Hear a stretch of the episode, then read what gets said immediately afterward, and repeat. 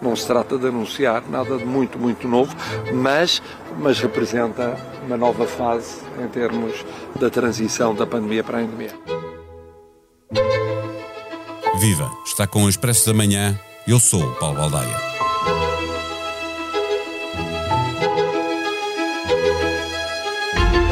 Estamos todos cansados da pandemia e ansiamos pela declaração de que passamos à fase de uma endemia, mas a ciência não funciona assim.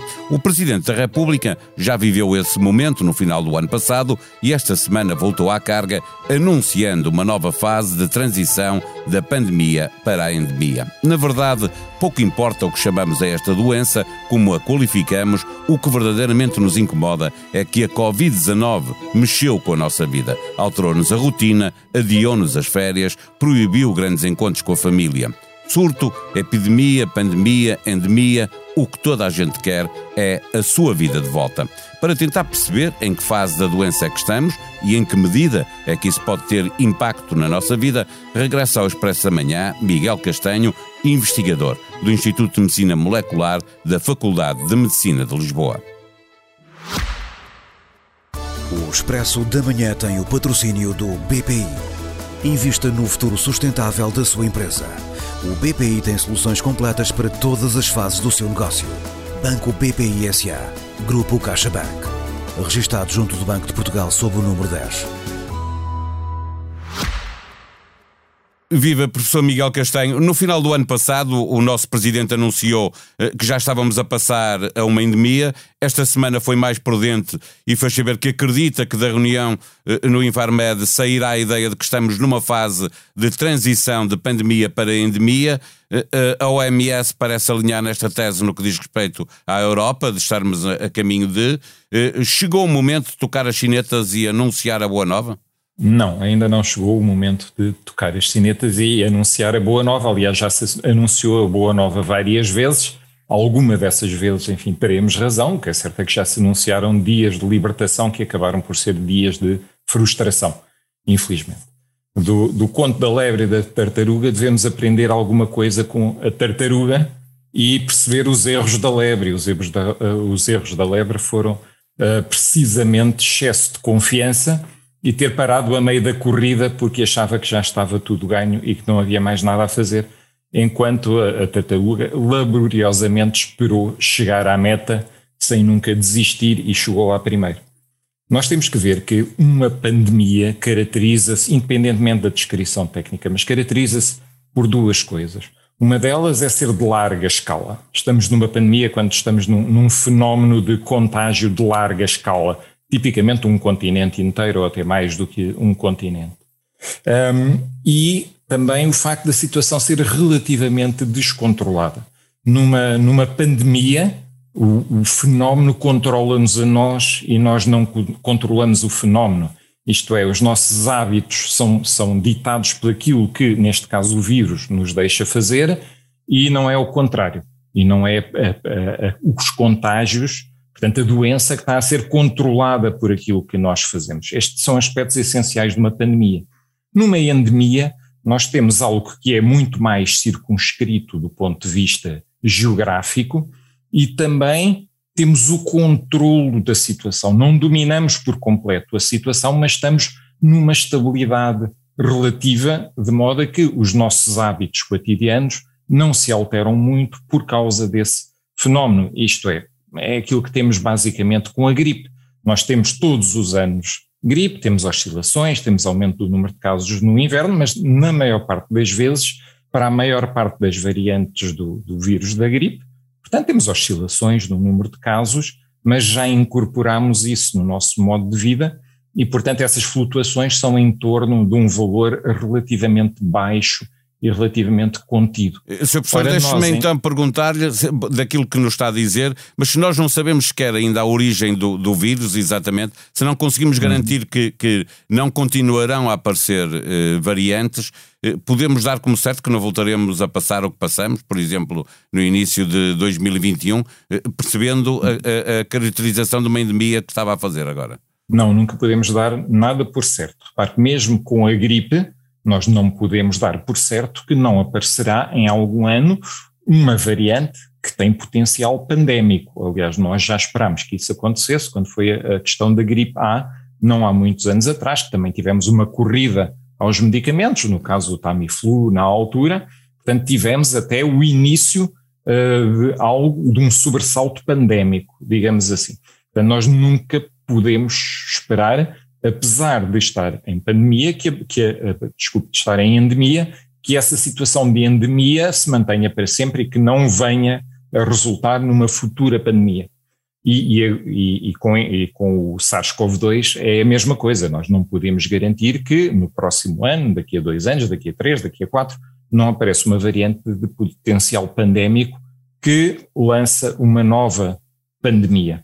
Mas aquilo que está em questão aqui, assim, é se já podemos dar por encerrada esta pandemia ou esta fase pandémica ou não, de modo a que entremos numa endemia e digamos que agora, se vier a acontecer uma pandemia, ela já é outra, já não é esta. Portanto, aquilo que queremos dar por encerrada é esta fase. Já temos e, alguma previsibilidade sobre eh, este vírus, sobre o, o, o que ele uh, nos traz? Ou é o facto de estarmos com a vacina, mais uma variante, esta Omicron, que é, é mais contagiosa, mas é menos perigosa, uh, uh, menos grave na doença, que nos permite passar ao ponto de, de chamarmos endemia? Aquilo que vai determinar que nós entramos em endemia são, eh, são três indicadores que devem estar muito baixos, devem estar suficientemente baixos para dizermos que estamos no mínimo que é possível atingir, esse valor deve ser estacionário e estou a falar da, da incidência, que deve ser muito menor do que aquela que é agora. É claro que vamos em tendência decrescente, mas ainda estamos com um valor muito elevado, no início, quando se lançou a matriz de risco, estávamos a falar de 120 ou 240 eh, casos por 100 mil habitantes a 14 dias. Neste momento, já em fase descendente, estamos com 5 mil. Portanto, estamos bastante afastados do valor que considerávamos seguro no início. O, o outro indicador importante são as hospitalizações. Obviamente, temos estar bastante abaixo do, do que aquilo que é comportável pelo nosso sistema de saúde. E o outro indicador é, obviamente, o número de vítimas mortais e nesse indicador nós não estamos nada bem. Não só estamos com um valor extremamente elevado, ainda hoje, creio eu, que foram anunciadas mais 55 vítimas, como ainda não estamos na fase descendente para o número de vítimas mortais. Nós parecemos estar a estabilizar neste valor alto. Espera-se que mais à frente venha a decrescer o valor, mas entretanto já ficaram para trás três semanas que em número de óbitos equivaleram a, a, dois anos de sinistralidade nas estradas de Portugal, portanto morreram todo, tantas pessoas com Covid em três semanas como morreram em sinistralidade automóvel em dois anos, nos últimos dois anos em Portugal. E, portanto, só quando este indicador também estiver bastante abaixo do que está agora é que nós podemos dizer que todos os indicadores nos dizem que estamos com uma situação próxima daquilo que é o mínimo possível e só aí é que poderemos dizer que estamos em, eventualmente, a entrar na fase da, da endemia. Mas a fase da endemia implica também estabilidade, isto é não, é, não é só chegar a esses valores, é mantê-los estáveis. Durante algum Nós tempo. temos, durante algum tempo, nós por causa da vacinação, por causa da imunização natural da, da Omicron, por causa do, da primavera e do verão, estamos em condições de conseguir estabilizar esses valores, se fizermos tudo certo. Repare que no verão passado não conseguimos estabilizar esses valores, passámos por sobressaltos com a variante Delta. Mas, eventualmente, agora estamos em condições de manter esses valores suficientemente baixos para dizermos, para confirmarmos que estamos em endemia.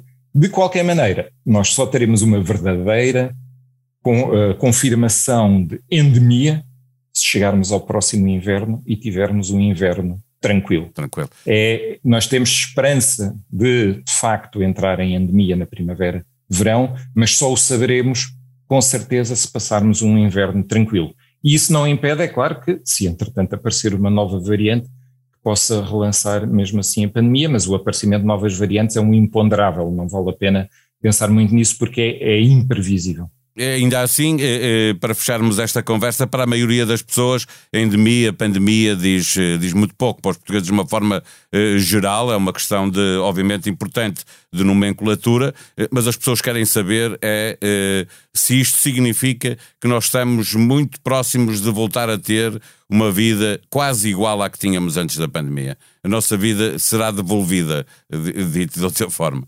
Exatamente. Se quiser tudo espremido, o destilado de toda esta conversa é essa. Quando tivermos a certeza que estamos numa fase endémica, temos a nossa vida de volta e podemos viver com tranquilidade. Convivemos com o vírus, mas será uma convivência como convivemos com todos os outros vírus, com muitas bactérias, como convivemos com a natureza eh, de forma mais ou menos estacionária e equilibrada.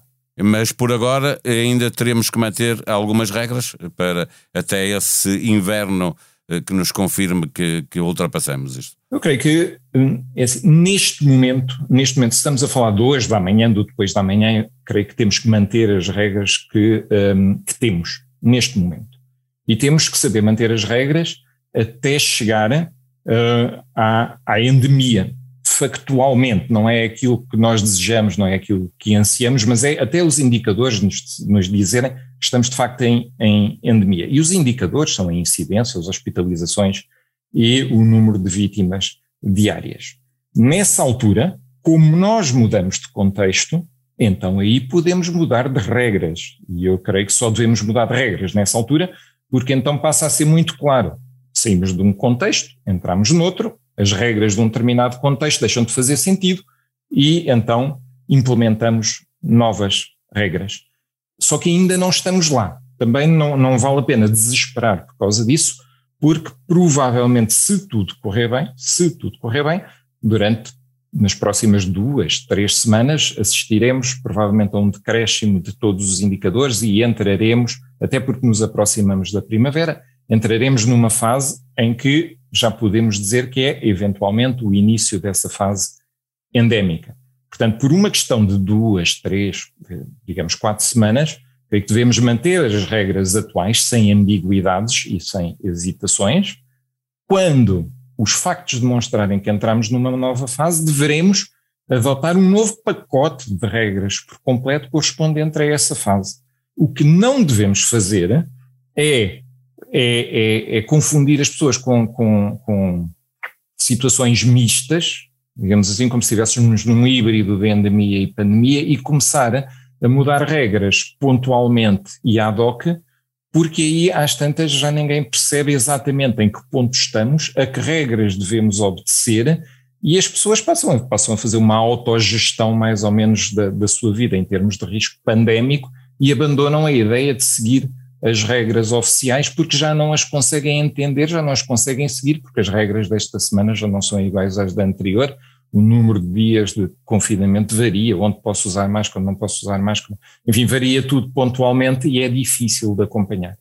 Portanto, mesmo do ponto de vista de, de comunicação e de ter a adesão da população para as novas regras, eu creio que devemos explicar muito bem que a pandemia ainda não acabou, se tudo correr bem, nós esperamos que os indicadores nos mostrem que em duas, três, quatro semanas, aí sim podemos entrar numa nova fase. À nova fase corresponde um novo pacote de regras que, uh, é um, que deverá ser um conjunto de regras mais preventivas do que curativas, digamos assim, com o intuito de passarmos um verão tranquilo e chegarmos às portas do outono um nível de vírus em circulação suficientemente mais para encararmos com alguma tranquilidade o próximo inverno, porque é ele, o próximo inverno, que nos vai dizer se sim ou não, de facto, acabamos uh, a pandemia.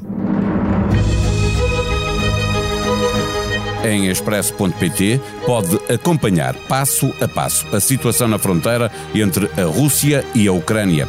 Vladimir Putin pôs água na fervura e afirmou pertencer à geração do chanceler alemão Olaf Scholz, a geração que não suporta a ideia de guerra na Europa.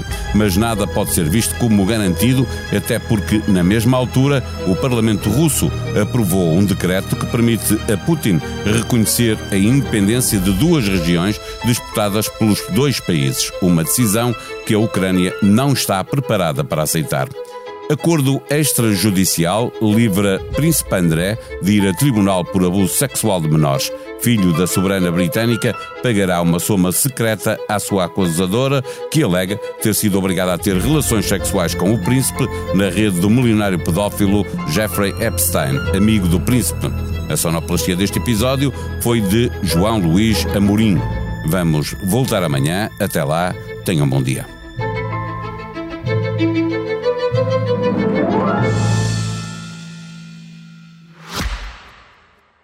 O Expresso da Manhã tem o patrocínio do BPI. Invista no futuro sustentável da sua empresa. O BPI tem soluções completas para todas as fases do seu negócio. Banco BPI SA. Grupo CaixaBank. Registrado junto do Banco de Portugal sob o número 10.